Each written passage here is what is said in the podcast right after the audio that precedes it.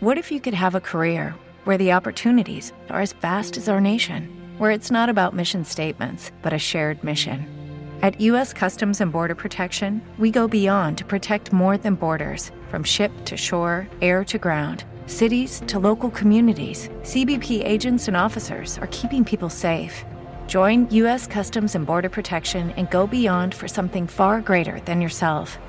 Learn more at cbp.gov/careers.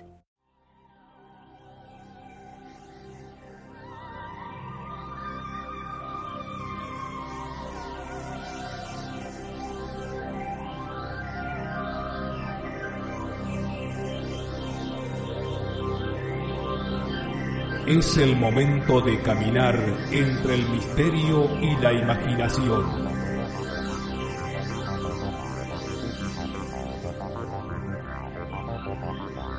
Es el momento de caminar al filo de la realidad. Conduce Gustavo Fernández. Junto a Quique Marzo y Emanuel Yudice.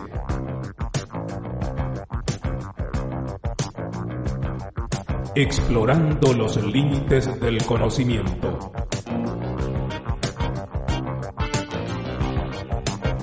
Locución José Ruiz Díaz.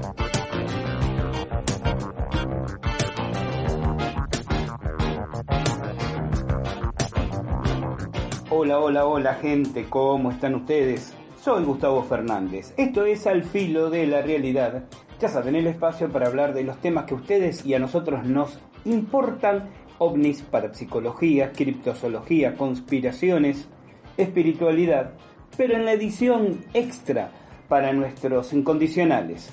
Para los fans que con su apoyo y su aporte y su pequeño aporte, pequeño pero sustancioso y sustantivo en términos cualitativos mensual nos acompañan en esta, en esta gesta que ya se ha transformado al filo de la realidad. Vaya entonces para ustedes nuestro enorme afecto y agradecimiento por estar ahí y de alguna manera haciendo una tímida y pálida devolución a través de estas ediciones especiales. Que junto con Alberto Quique Marzo y Emanuel Giudice elaboramos, editamos, compartimos con la mejor de las intenciones eh, participativas.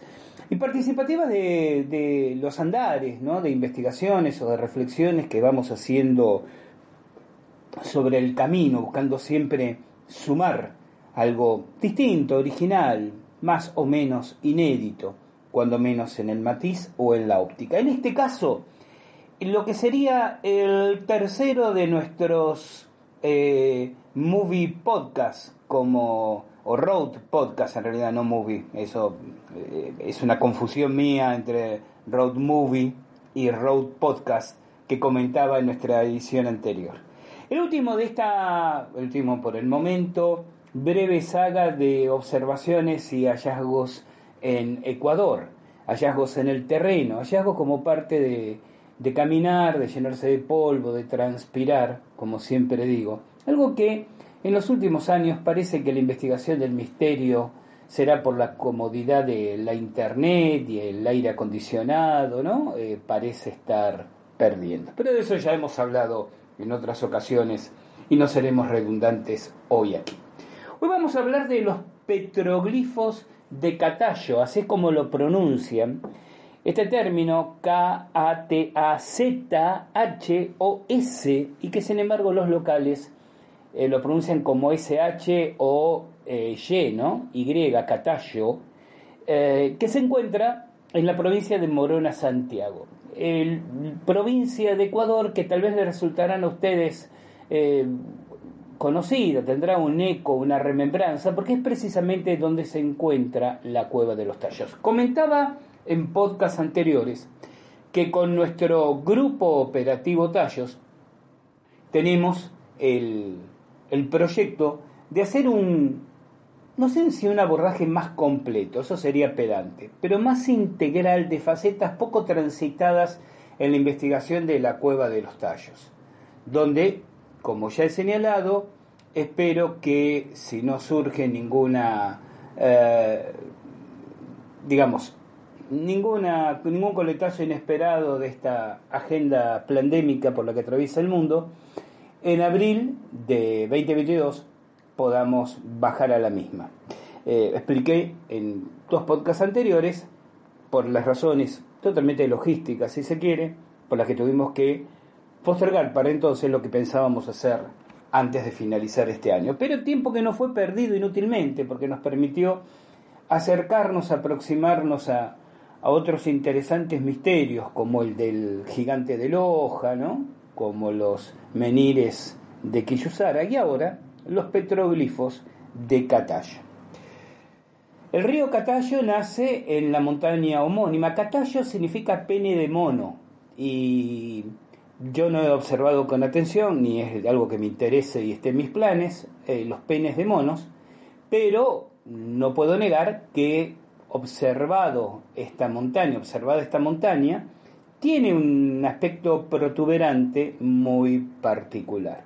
Seguramente la gente de la selva, recordemos que ahí ya estamos, ya es el oriente ecuatoriano, ya lo que los propios ecuatorianos, esta gente de la cual Alexander von Humboldt, el naturalista alemán, describió como son gente que se alegran con tristes canciones y duermen tranquilos sobre volcanes. Esta gente decía que llama a esas zonas el Amazonas ecuatoriano. Em, esta montaña se encuentra a menos de 30 kilómetros de la entrada popular y conocida a la cueva Los Tallos.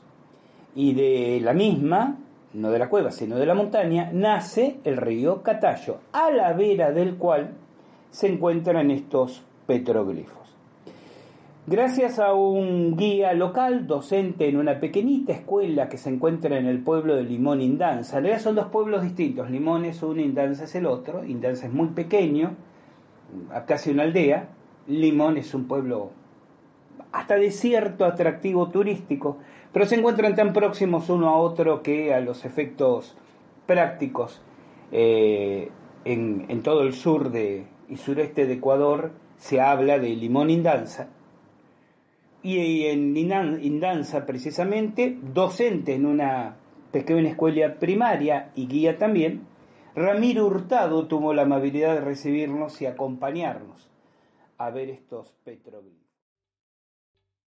¿Te está gustando este episodio?